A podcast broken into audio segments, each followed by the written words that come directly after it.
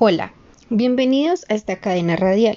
El día de hoy hablaremos del fútbol y cómo este influye en la construcción de identidades y la cultura. ¿Has pensado en la influencia que tiene este deporte? ¿O si por el contrario se queda en lo mucho o poco emocionante que puede llegar a ser? Reflexiona sobre esta incógnita. En breve daremos inicio.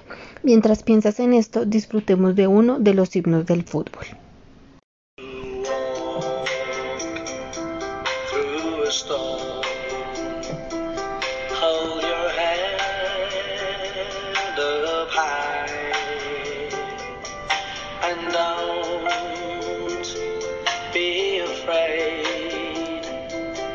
At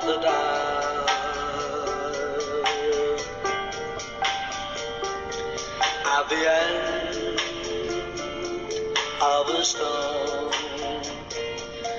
there's a golden sky and the sweet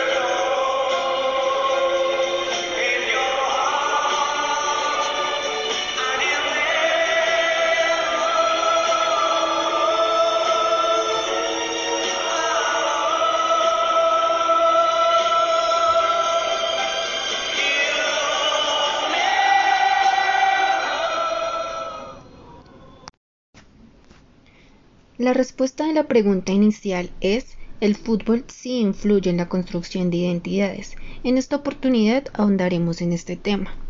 La canción anterior es un ejemplo de identidad y cultura.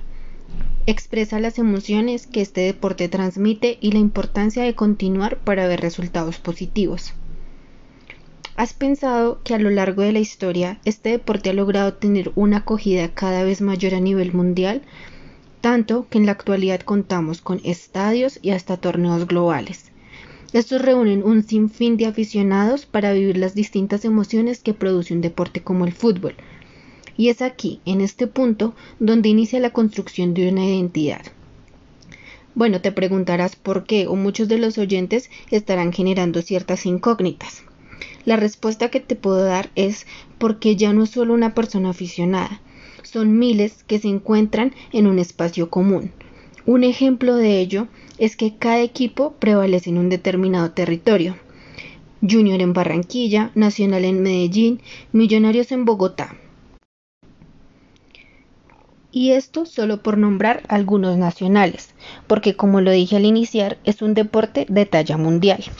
Estos equipos se convierten en la representación simbólica de sus aficionados. Los caracteriza una camisa, un color, también un himno y los mismos seguidores crean arengas para alentar a su equipo en la cancha. Sin embargo, las personas llevan su afición a niveles extremos, en los que muchas veces no se respeta el hecho de que existan otros gustos, creciendo la rivalidad entre equipos, por lo cual se genera cantidad de consecuencias. Así pues, los partidos de fútbol se convierten en escenarios simbólicos de enfrentamiento, un marco de oposición entre identidades. Incluso, yendo más allá de lo emocionante que puede ser el deporte y cómo las personas se identifican culturalmente con este, es importante hablar de las rivalidades. La historia nos ha mostrado cómo en los encuentros futbolísticos los aficionados muchas veces inician guerras desde las tribunas, alegan injusticia en los partidos o por el simple hecho de que sus gustos no van sintonizados.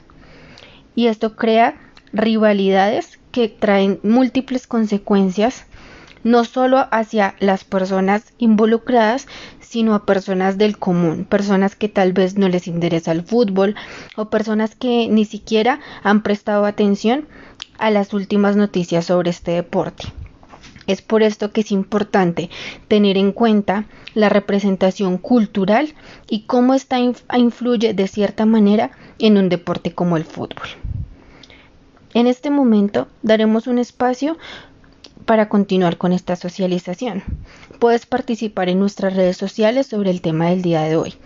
En el receso, disfrutemos de esta canción que logró emocionar a los amantes del fútbol en el evento FIFA 2018. Recuerda los momentos más emocionantes de este evento, si lo viviste, si lo disfrutaste por televisión, si lo compartiste en familia o lo compartiste con amigos. En breve regresamos.